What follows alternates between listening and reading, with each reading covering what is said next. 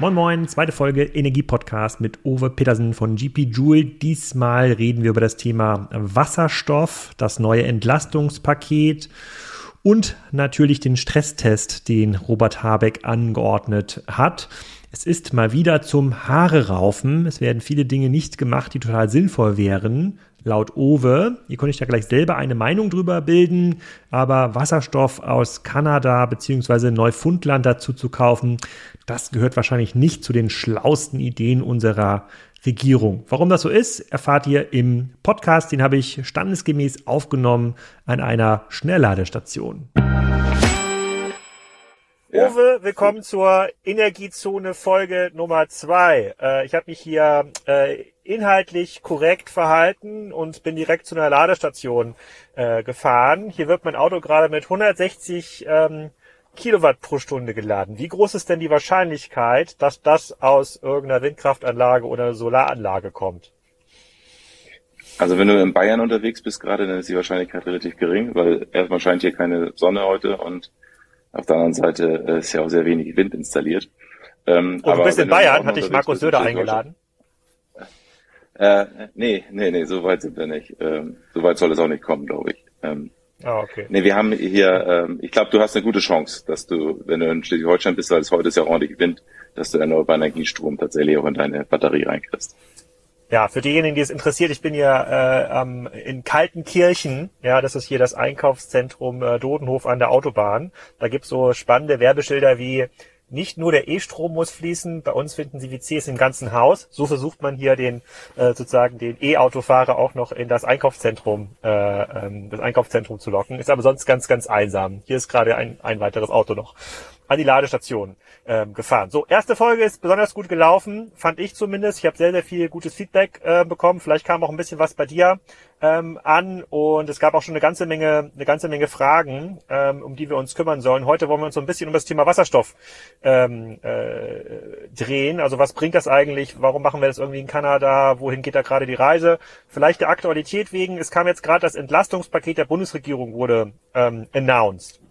Da habe ich mir versucht, das auch durchzulesen, was das eigentlich für mich bedeutet, konnte es aber nicht, äh, nicht wirklich rauslesen, was ich jetzt möglicherweise an Stromkosten zurückbekomme. Wie guckst du da als Branchen, ja, Betroffener eigentlich drauf, auf, auf das Entlastungspaket?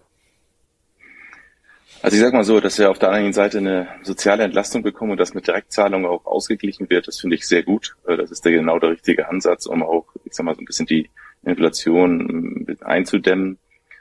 Auf der anderen Seite sind die ähm, Wörter, die da fallen, wegen wie Zufallsgewinne und Strompreisbremse, das sind so ähm, alte Déjà-vus, die da aufkommen aus der vergangenen äh, Regierungszeit, um hier tatsächlich wieder eine Panikmache zu veranstalten, gegenüber, gerade gegenüber den erneuerbaren Energien. Aktuell sieht es ja so aus, dass die erneuerbaren Energien in erster Linie von dieser Zufallsgewinnsteuer äh, beeinträchtigt werden sollen. Äh, und man vergisst völlig dabei zum Beispiel die Mineralölindustrie oder eben auch die ähm, anderen Sektoren vernünftig dabei mitzahlen äh, zu lassen. Und schlussendlich kommt davon auch das, was wir denn als äh, Gewinn einbüßen, gar nichts beim Verbraucher an, weil man will damit eigentlich nur die, die Kosten, die jetzt entstanden sind durch die, durch das komplizierte Energiesystem, möchte man dadurch im Endeffekt umschichten. Man will ja das Geld, was jetzt die Windpark- und Solarparkbetreiber nicht mehr bekommt, das möchte man ja dafür einsetzen, um zum Beispiel die höheren äh, Redispatch-Kosten, also sprich die Ausgleichsenergiekosten und die Einzelmannkosten einzudämmen. Also das ist auch wieder eine ein bisschen Augenwischerei leider und passt eigentlich nicht zu dem, was, ähm, was wir äh, uns vorstellen, wenn wir überlegen, dass das System in Richtung erneuerbar gehen soll und wir auf der anderen Seite auch noch in diesem Paket erleben, dass die CO2-Bepreisung nächstes Jahr ausgesetzt werden soll, beziehungsweise die CO2-Preiserhöhung ausgesetzt werden soll, was alles für eine fossile Strategie spricht, aber nicht für eine nachhaltige grüne Strategie. Hm. Okay, und dann, hatten ich in den letzten äh, ein, zwei Tagen auch noch mitbekommen, es gab mal eine Stresstest-Diskussion. Ist das jetzt irgendwie doch der ein oder der Angst vor irgendeinem Blackout, weil zu wenig Gas oder zu, zu wenig Strom? Und ähm, da war jetzt irgendwie ja, die Schlussfolgerung, na, so richtig gefährlich wird's ja bei uns nicht, weil dann dürfte es ja gar kein Wasser, gar kein Wind, äh, gar keine fossilen Energieträger ähm, mehr, mehr geben. Ist das so? Also blüht uns kein Blackout, mal längerer Stromausfall, wie es ja zum Beispiel auch mal in den USA mal in dem einen oder anderen Ort passieren kann? Also nach der aktuellen Information, die mir vorliegt, sind ja die Gasspeicher relativ gut gefüllt. Ähm, das heißt, da haben wir ja eine Reserve, die flexibel auch immer dazugeschaltet werden kann. Ähm, die Atomkraftwerke sollen ja angeblich jetzt zwei in Reserve auch gehalten werden, um äh, weiter auch den Strommarkt zu bedienen, also nicht vom Netz genommen werden. Es hängt ganz klar davon ab, was in Frankreich passiert. Also Frankreich hat ja, wie gesagt, die bei der Stromenergiewende äh, einfach mal nicht mitgemacht und sich auf ihre Kernkraftwerke fokussiert. Und ob da tatsächlich die Pegelstände der Flüsse so schnell steigen, dass da mehrere AKWs die nächsten Monate auch wieder ins Netz gehen können, das kann ich nicht beurteilen. Ich wage es aber zu bisschen zu bezweifeln, äh, dass das so schnell geht und dass natürlich auch auf Deutschland diese, diese Nachfrage aus Frankreich stark wirken wird. Und das wird unsere Versorgungssicherheit mit Sicherheit ein bisschen beeinflussen. Aber ich glaube auch, dass wir in dem Sektor relativ gut aufgestellt sind. Was wir nur brauchen, ist die Frage nach dem nächsten Winter. Und die Antwort kann nicht heißen, äh, es müssen dann noch mehr, muss dann noch mehr LNG importiert werden und wir müssen weitere AKWs dazuschalten, sondern dann muss ganz klar die Antwort sein, wir müssen den Ausbau der erneuerbaren Energien jetzt auch mal wirklich ernsthaft betreiben äh, und nicht nur auf einem Niveau diskutieren, was bis heute gar keine Wirkung auf Seiten der Genehmigungsbehörden hat, was gar keine Wirkung äh, auf Seiten der, der potenziellen Sektorkopplung äh, äh, zeigt. Und das sind alles im Moment Hemmschuhe, die, die uns entgegenstehen. Und zusätzlich kommt jetzt, dass diese Strompreisbremse, die wieder mal diesen Markt nur der Erneuerbaren, insbesondere der Erneuerbaren, eben ähm, auch äh, angreift ähm, und ähm, beschädigt und damit auch so ein bisschen die die Sicherheit äh, für die, die dort weiter wachsen wollen, auch ein bisschen einschränkt. Ich gehe jetzt nicht davon aus, dass jetzt erneuerbare Energienanlagen unwirtschaftlich werden, aber ihnen wird eben auch so ein bisschen die, die Chance genommen, äh, ähnlich gutes Geld zu verdienen wie die Gas- und äh, Gaskraftwerke. Und das ist alles noch nicht raus, wie es jetzt tatsächlich auch geregelt werden soll. Diese Art des Eingriffes tatsächlich mit der Energiepolitik, Sozialpolitik zu machen, ist überhaupt nicht das, was wir darunter äh, verstehen. Hm, okay, ich, fasse das mal für mich zusammen. Du sagst also, nur weil der Ukraine-Krieg ausgebrochen äh, ist, ist noch deswegen keine Solaranlage schneller ans Netz gekommen. Ja, sozusagen, da hat sich jetzt keiner schneller bewegt, um die, äh, sozusagen, um das zu entlasten, das, äh, das Netz. Das ist ja, das ist auf jeden Fall krass. Muss man, muss man schon sich überlegen, warum das, warum das so ist. Aber da kommen wir noch dazu. Das wird sicherlich noch den einen oder anderen Energiepodcast geben, hier auch mit Politikern. Das finde ich nämlich auch eine sehr spannende Frage. Gehen wir mal zum Thema Wasserstoff. Du warst gerade in einem Spiegelartikel ganz prominent zitiert. Ich verlinke den ja auch in den, in den Show Notes, ähm, um für das Thema Wasserstoff auch zu werben. Das hat ja, ähm, das war mir auch nicht so bewusst, bevor wir unseren ersten Podcast aufgenommen haben, habe ich gedacht, ach Wasserstoff, das ist hier quasi irgendwie die alte Automobilindustrie, die wollen jetzt hier irgendwie so ein bisschen noch ihre Autos ähm, schützen. Aber ich habe gelernt, das ist eine sehr, sehr smartes Speicherlösung, ja, die ist, äh, es ist immer am effizientesten, wenn man Strom direkt verbraucht, aber zwischen, man muss halt irgendwas zum Zwischenpuffern ähm, finden und das ist irgendwie die Speicherlösung, die sehr, sehr leicht zugänglich ist, technisch äh, sehr, äh, ja, sehr einfach, würde ich mal sagen, mit dem Elektrolyseur. Und da habt ihr in dem Spiegelartikel drüber ähm, äh, geredet. Da habe ich jetzt, vielleicht kannst du das noch mal ein bisschen klären. Also wenn ich jetzt eine Windkraftanlage habe oder eine Solaranlage, deren Strom nicht abgenommen wird. So, was ist denn dafür nötig, um daraus irgendwie Wasserstoff zu machen und wie energieeffizient ist denn das am Ende überhaupt? Das waren jetzt viele Fragen.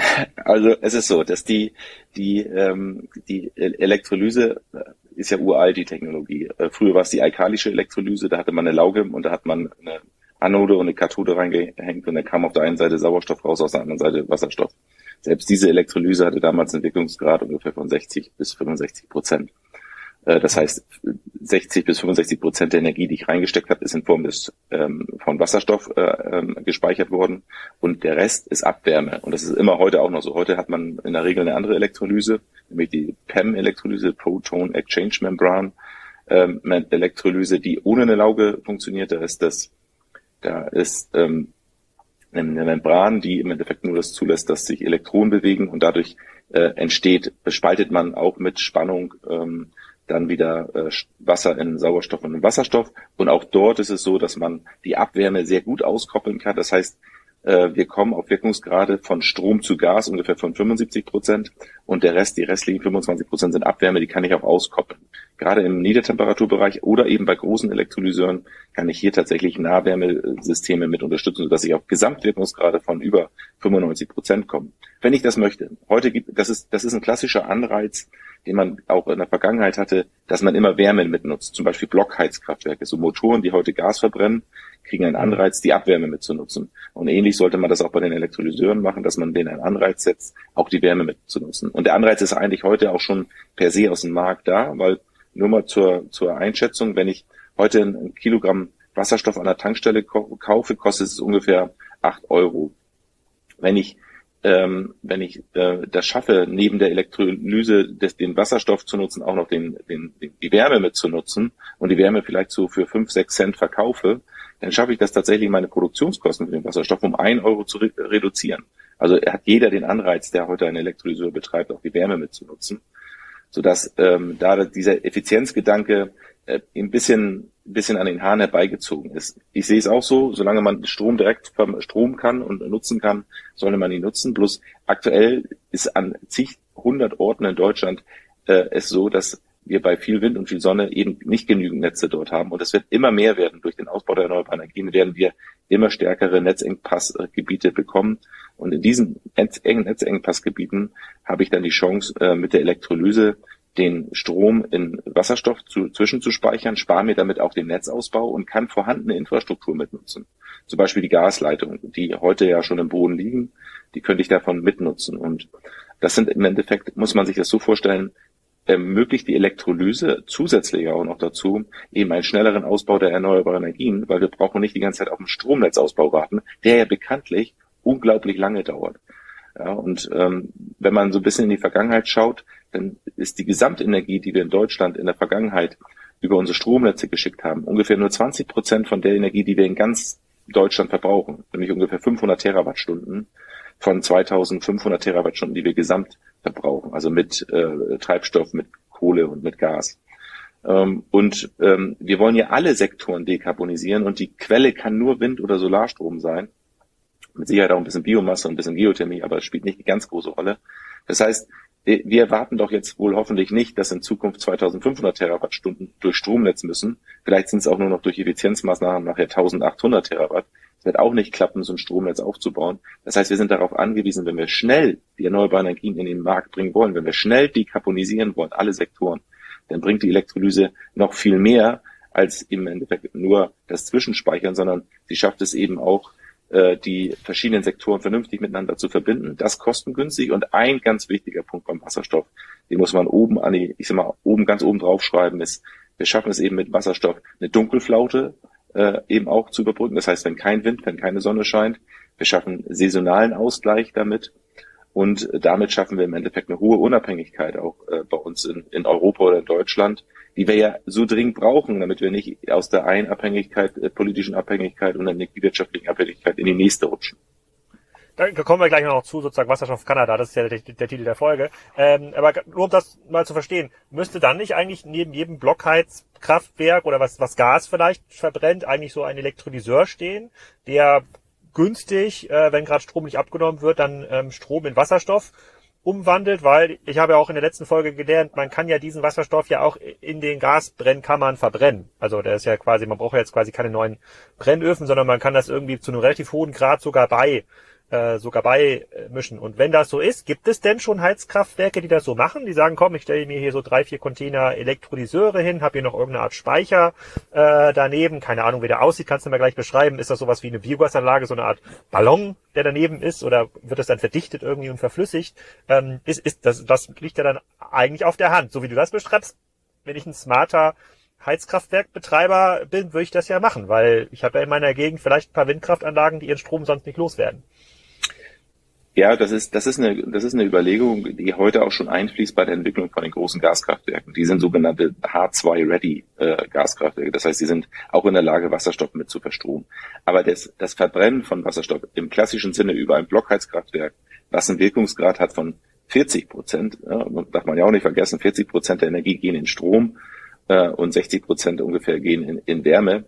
Das ist wahrscheinlich der letzte Anwendungsfall äh, in der Kette. Ah. Weil, vor, weil vorher würde ich ja, also was viel schlauer wäre, eben dann die Erdgasnetze in reine Wasserstoffnetze umzuwandeln und dann eher eine Brennstoffzelle wieder als Aufnahmequelle sozusagen von dem Wasserstoff zu nutzen. Da bin ich bei Wirkungsgraden von bis zu 60 Prozent und kann im Endeffekt auch dort die Wärme auskoppeln ähm, oder eben den Wasserstoff auch für die stoffliche Nutzung in der Industrie zu nutzen. Das wird ja im Moment sehr stark fokussiert. Aber wir sind als GB Joule eher so auf dem Trichter und sagen, wir wollen natürlich auch den Verkehr dekarbonisieren. Ähm, und dort sehen wir im Moment den, die erste Eintrittschance, um den Wasserstoff auch wirtschaftlich einzusetzen. Und ähm, im Verkehr schauen wir ganz klar auf den Schwerlastverkehr, Schiene, Lkw, Busse, äh, Bahn, aber auch Schifffahrt, ähm, wo viel Energie im Endeffekt heute auch verbraucht wird. Und da kann ich ähm, dann erstmal auch noch das Thema der Brennstoffzelle aufnehmen, dass Wasserstoff tatsächlich wieder im Verbrennungsmotor landet. Das wird die Wirtschaftlichkeit ergeben. Ich glaube, es wird nicht wirtschaftlich sein, weil dabei einfach ähm, dann gerade im Pkw, da wird ja auch drüber nachgedacht, E-Fuels herzustellen, also sprich aus Wasserstoff, die wiederum mit CO2 anzureichern und dann Kohlenstoff. Das ist Methanol, Methanol zum Beispiel. Genau, Methanol äh, und dieses dann äh, in, in irgendwelchen tollen Sportwagen zu verfahren, das wird fürs Hobby gut gehen und einige, einige wohl Gutverdiener werden sich das auch leisten können. Aber die Masse wird da keinen Absatz finden. Es geht ja dann noch die Überlegung, und das wird ja auch gerade im Schleswig-Holstein-Projekt vorangetrieben, dass man den Flugverkehr dann auch mit Synfuels versorgt, also mit den synthetischen Kraftstoffen aus Wasserstoff versorgt, weil man dort günstige CO2-Quellen, zum Beispiel aus dem, aus, dem, aus dem Betonwerk, aus dem Zementwerk, nutzen möchte. Das sind alles Wege, die kann man sich überlegen. Schlussendlich wird die Wirtschaftlichkeit das nachher entscheiden. Ich glaube zum Beispiel, dass im Flugverkehr gerade im Inlandsflug auch zukünftig eher Wasserstoffflieger fliegen werden, die dann tatsächlich ähm, entweder mit Brennstoffzelle fliegen oder dann wieder Turbinen betreiben mit flüssigem Wasserstoff dann durch die Gegend fliegen. Also ah, das okay, werden wir also alles sehen. Quasi, also du sagst quasi, Wasserstoff verbrennen ist nicht so effizient wie den Wasserstoff über eine Brennstoffzelle zurück zu verwandeln in, äh, in Strom. Der Stromwirkungsgrad ist halt deutlich kleiner beim Blockheizkraftwerk. Ähm, mhm. Der Gesamtwirkungsgrad bleibt immer der gleiche. Es geht ja keine Energie verloren. Das ist ja der Energieerhaltungssatz, den man ja im Zweifel mal irgendwann gelernt hat. Und ähm, die Frage ist nur, welche primäre Energiequelle möchte ich eben auch nutzen? In der Regel ist es heute Strom, weil wir elektrifizieren halt viele unserer Prozesse und das ist auch richtig so. Auch ein Wasserstoffauto ist ja ein Elektroauto. Die Energie wird ja nur nicht in der Batterie zwischengespeichert, sondern hm. eben in Form von Wasserstoff in einem Pkw oder Lkw oder was auch immer. Äh, also es wird ja generell geht alles in die elektrische Richtung. Der Riesenvorteil bei Wasserstoff ist eben, dass ich ihn tatsächlich äh, zeitunabhängig ähm, und leistungsunabhängig äh, zwischenspeichern kann, was eben sonst mit Batterien in der Form, äh, in der Größenordnung nicht möglich ist. Batterien müssen mehrere Ladezyklen am Tag haben, dann sind sie wirtschaftlich. Ähm, äh, so eine Wasserstoff-Brennstoffzelle, das Wasserstoff kann ich halt, oder den Wasserstoff kann ich halt relativ lange zwischenspeichern. In Kavernen oder in unseren Gasleitungen. Okay, dann zu dieser Gasleitungsthematik. Da hast du in, da hat in dem Artikel im Spiegel, da hat auch jemand anders, ähm, durfte auch paar Zitate geben und da hat jemand äh, von der, von einer E.ON-Tochter was äh, äh, gesagt, sondern dem großen Netzbetreiber Westenergie aus Essen bereitet diese neue Vorschrift Kopfzerbrechen. Die will nämlich ein Wasserstoffnetz im Ruhrgebiet aufbauen und weil im dunklen und kalten Deutschland nicht genügend Energie dafür zur Verfügung steht, will die Firma das Gas in Form vom transportablem Ammoniak aus Spanien importieren. Zugleich will sie Wasserstoff vor Ort selbst erzeugen mit Ökostrom aus Italien. Wenn ich jetzt diese diversen Learnings, die ich jetzt mit den beiden Gesprächen mit dir schon hatte, jetzt zusammensetze, dann kommen da relativ viele Fragezeichen bei mir, äh, äh, bei mir hoch. Und du hast den Artikel ja bestimmt auch selbst gelesen. Kannst du das mal ein bisschen einordnen? Ja, also vielleicht mal ganz kurz zu dem Artikel. Äh, ich wurde ja dafür angefragt, was mit unseren Bestandsanlagen ist, die heute schon am Netz sind, Wasserstofferzeugungsanlagen. Und da haben wir das Problem, dass mit diesem neuen Delegated Act, der heute noch in Brüssel verhandelt wird, ähm, nicht klar oder unklar ist, was mit unseren Altanlagen basiert, ob der, das, der Wasserstoff daraus auch in Zukunft an der THG-Quote anzurechnen ist. Was bei Neuanlagen, also muss man sich mal vorstellen, die EU stellt sich vor, dass nur mit Neuanlagen Wasser, grüner Wasserstoff produziert wird und nicht mit Altanlagen. Dass alle Anlagen miteinander irgendwo verbunden sind, spielt hier aktuell wohl keine Rolle, wird nicht verstanden. Da versucht man das tatsächlich so zu ordnen, dass man, ich baue jetzt in Zukunft Windkraftanlagen, die nur Wasserstoff produzieren oder Windkraftanlagen, die nur Strom für den Endverbraucher produzieren. Und das ist einfach Quatsch. Wer so denkt, der hat das System nicht verstanden. Wir müssen alles zusammendenken. Und in Zukunft wird es eher so sein, dass eine Windkraftanlage in erster Linie natürlich Strom für den Strommarkt produziert, dann aber die Stromschwankungen ausgleicht über die Einspeicherung in Wasserstoff oder in Form von Wärme über Wärmepumpen. Das, was eben dort regional zur Verfügung steht, wenn die Stromnetze eben wieder voll sind. Und der Strom, äh, die Stromerzeugung deutlich höher ist als der Stromverbrauch. Da haben wir heute übrigens schon einige Tage im Jahr oder mehrere, mehrere Tage im Jahr, wo tatsächlich die Erzeugung von Wind- und Solarstrom größer ist als die gesamte Stromnachfrage in Deutschland. Und das wird sich in Zukunft ja deutlich forcieren. Das heißt, und da wurde ich gefragt äh, oder wurde ich äh, angesprochen, wie weit ich da ein Problem sehe. Und das ist definitiv ein Problem. Man will eben Altanlagen hier nicht gleichstellen. Was die neuen äh, Überlegungen oder auch was die anderen an Punkte, die meine äh, ich sag mal, äh, die anderen Kollegen sozusagen in diesem Artikel kundgetan haben, das entspricht nicht ganz unserer Vorstellung. Tatsächlich äh, ist es für uns nicht wichtig, dass man Elektrolyseure 8000 Stunden im Jahr durchlaufen lassen soll. Sie sollen ja systemdienlich sein. Das heißt, sie sollen ja nur dann laufen, wenn auch viel Wind und die Sonne scheint. Und das sollte auch möglichst eben stundengenau, am liebsten Viertelstunden genau abgerechnet werden. Die fordern eine, eine, eine Monats- oder Quartals- oder Jahresbedingte Bilanzierung in diesem Fall was total wirklich altmodisch ist. Das musst du dir so vorstellen, als wenn deine Telefonrechnung von der Minutenabrechnung auf einmal in die Jahresabrechnung kommt und du eigentlich nie weißt, ob du irgendwie zusätzliche neue Funkzellen ausbauen musst oder sonst was. Das ist total analog, dieses Denken, was da noch vorherrscht. Und ähm, das sollte, und ich habe auch keine Befürchtung, dass das jetzt nochmal geändert wird in diesem Delegated Act und höchstwahrscheinlich werden unsere Anlagen tatsächlich auch rausfallen ähm, als, als Grünstromanlagen. Aber äh, in der Summe ist das Paket gar nicht so schlecht, wie es eben aus der Industrie gerade dargestellt wird.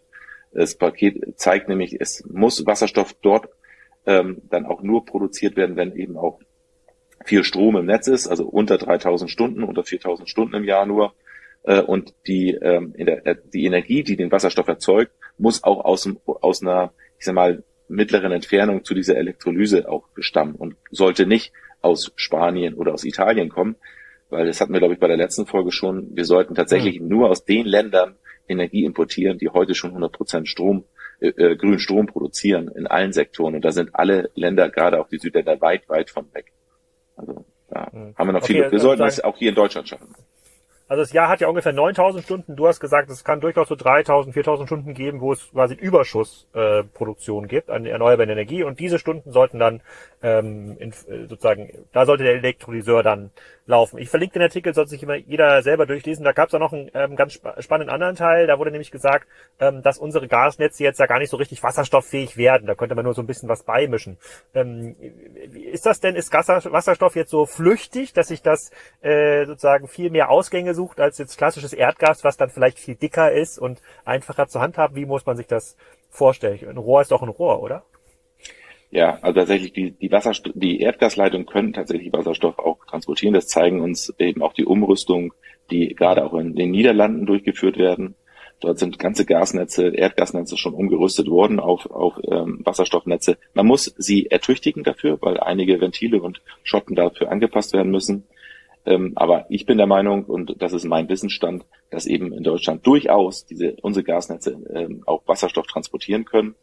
Und manchmal kommt mir so vor, als wenn eben gerade die Gasnetzbetreiber gerne wieder neue Bauprojekte haben wollen, weil damit verdienen sie ja nun mal auch ihr Geld. Und ähm, die, das Umlagesystem, um Gasnetze und auch Stromnetze zu finanzieren, ist sehr wirtschaftlich für die, die es betreiben. Ähm, von daher kann sein, dass der Impuls ein bisschen von der Seite kommt. Aber technologisch ist es möglich. Heute ist es ja so, dass man, wenn dann über eine Beimischung spricht, weil die Mengen an Wasserstoff ja noch gar nicht da sind. Und diese Beimischung äh, ist heute stark reglementiert. Und das liegt nicht daran, dass das Gasnetz nicht mehr Wasserstoff aufnehmen kann. Das wird eben auch häufig gerne missverstanden oder auch falsch äh, übermittelt, sondern es liegt einfach ähm, äh, im Grunde nur, nur, daran, dass eben äh, es gibt ja bei uns in Deutschland auch noch Erdgas-PKWs oder Erdgasfahrzeuge, die äh, an, einer Wasser, einer Erdgastankstelle tanken und deren Tanks, die in diesen Fahrzeugen sind, die sind nur bis zu drei Prozent Wasserstoff abgenommen. Das heißt, die sind im Moment, also diese paar tausend Fahrzeuge, die wir uns bei uns auf der Straße haben, das Problem, dass wir in der Beimischung von unserem in unserem Erdgasnetz mit der Beimischung von Wasserstoff eben nicht mehr als drei Prozent in vielen Bereichen. Einige Netze gibt es, wo eben keine Wasser, keine Erdgastankstelle dranhängt, die auch mehr höher beigemischt werden können, aber in vielen Bereichen eben nicht mehr beigemischt werden kann. Also ist schon ziemlich verrückt, deswegen muss man auch immer gucken, dass man da auch Aha. die technologischen Argumente ein bisschen zusammenfasst und da wird manchmal ein bisschen was falsch interpretiert.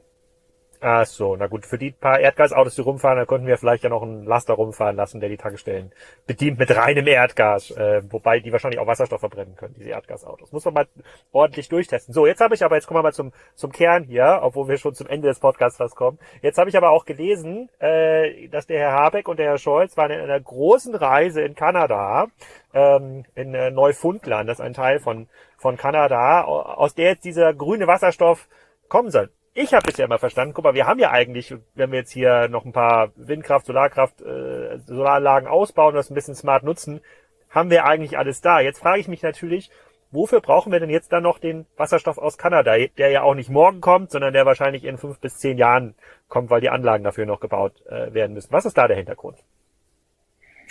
Also ich verstehe den Hintergrund auch nicht. Äh, Im Moment tut uns das nur in Deutschland weh oder auch in Europa weh, solche Signale, die eben jetzt ja zeigen, ja, wir müssen gar nicht so viel Wind und Solar in Deutschland ausbauen, weil wir können die ganze Energie ja jetzt aus dem Ausland kaufen.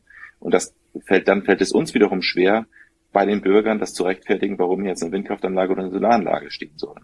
Also das ist einmal auf jeden Fall schon mal wirklich ein kontraproduktiv, was da auch gerade durch die Medien geht. Zumal, äh, und da komme ich dann so ein bisschen auch aus der praktischen Seite raus, wir selber sind schon seit über elf Jahren in Kanada tätig und wissen, wie einfach beziehungsweise wie schwierig das ist, in Kanada im Endeffekt Windkraftanlagen beziehungsweise Solaranlagen genehmigt zu bekommen. Da gab es jetzt in der Vergangenheit einen ganz interessanten Fall, dass wirklich ein relativ großer Park von einem deutschen Entwickler aufgebaut wurde, ähm, der auch in Betrieb genommen werden sollte, aber der wieder zurückgebaut werden musste. Und äh, dabei der ganze Schaden bei diesem deutschen Windkraftprojektierer hängen blieb. Und das sind alles äh, Unsicherheiten in diesem Markt, die sich keiner vorstellen kann. Die die Kanadier sind viel weiter zurück in dem Ausbau der erneuerbaren Energien aus Wind und Solar. Sie haben sehr viel Wasserkraft, was in diesem Fall aber nicht genutzt werden soll in Neufundland, ähm, sondern äh, sie wollen ja zusätzlich Windkraftanlagen bauen. Und da kommen wir dann eigentlich zu dem Punkt, den ich gerade eben gesagt habe. Jetzt will die Bundesregierung sozusagen fördern mit hohen Wasserstoffpreisen, die sie dann den Kanadiern bezahlen möchte, ähm, dass in Kanada äh, dann jetzt bis zu fünf Gigawatt Elektrolyse aufgebaut werden. Das heißt, in dem Ausland fördern sie den Ausbau von Elektrolyse, die angeblich so wahnsinnig ineffizient ist. Ähm, und zusätzlich bauen die Kanadier dann dazu Windkraftanlagen auf, die auch heute noch nicht stehen und das auf Neufundland, was ja wirklich mehr als ein Naturreservoir ist, glaube ich, äh, was genehmigungsseitig wirklich höchstwahrscheinlich gar nicht bis, wenn denn überhaupt nur sehr, sehr viele Jahre dauern wird, bis dort tatsächlich die erste Windkraftanlage steht.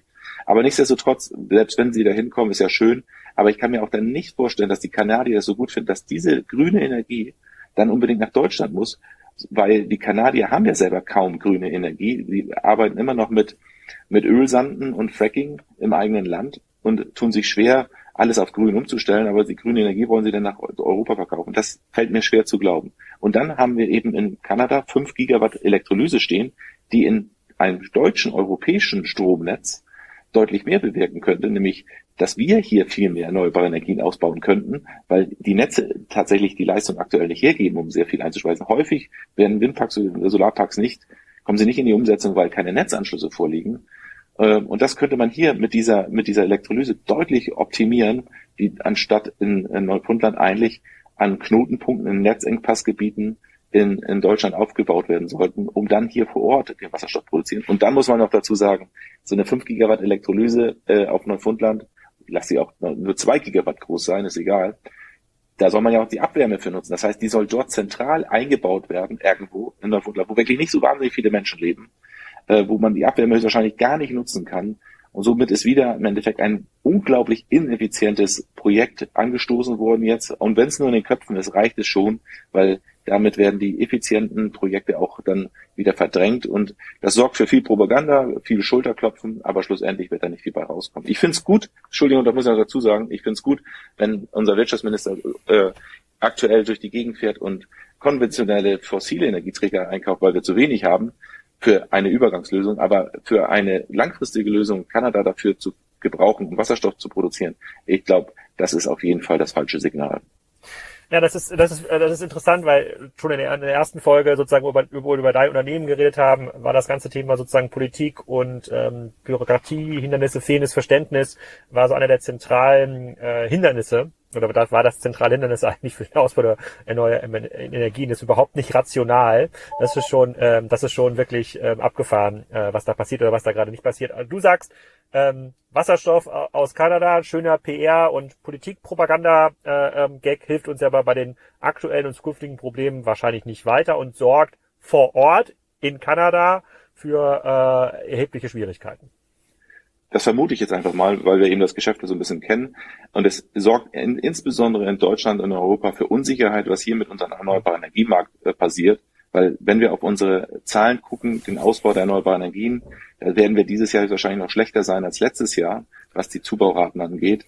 Äh, und das in diesem Jahr, es wurde halt einfach dort kein Gehirnschmalz investiert, um hier tatsächlich die, die Genehmigungsprozesse für Windkraftanlagen, Solaranlagen zu erhöhen ähm, und beziehungsweise zu beschleunigen. Und auf der anderen Seite äh, ist diese Flexibilität, die jetzt in den anderen Ländern, ob das nun Kanada ist, Abu Dhabi oder Algerien oder sonst wo, diese tolle, äh, diese tolle Flexibilität der Elektrolyseure, die dort hinzustellen, die werden halt in unserem Energiesystem dringend gebraucht. Ja, und das äh, Verständnis ist leider nicht da und das ist traurig, dass wir da auch keinen haben, mit dem wir da mal uns vernünftig austauschen können, weil da scheut sich das BMWK strikt vor, darüber zu diskutieren. Das sind Personen, die sind da sehr ideologisch getrieben und wollen diese All-Electric-Diskussion bis zum, bis ich sag mal, bis zu, auf die Spitze treiben und es wird uns teuer zu stehen kommen.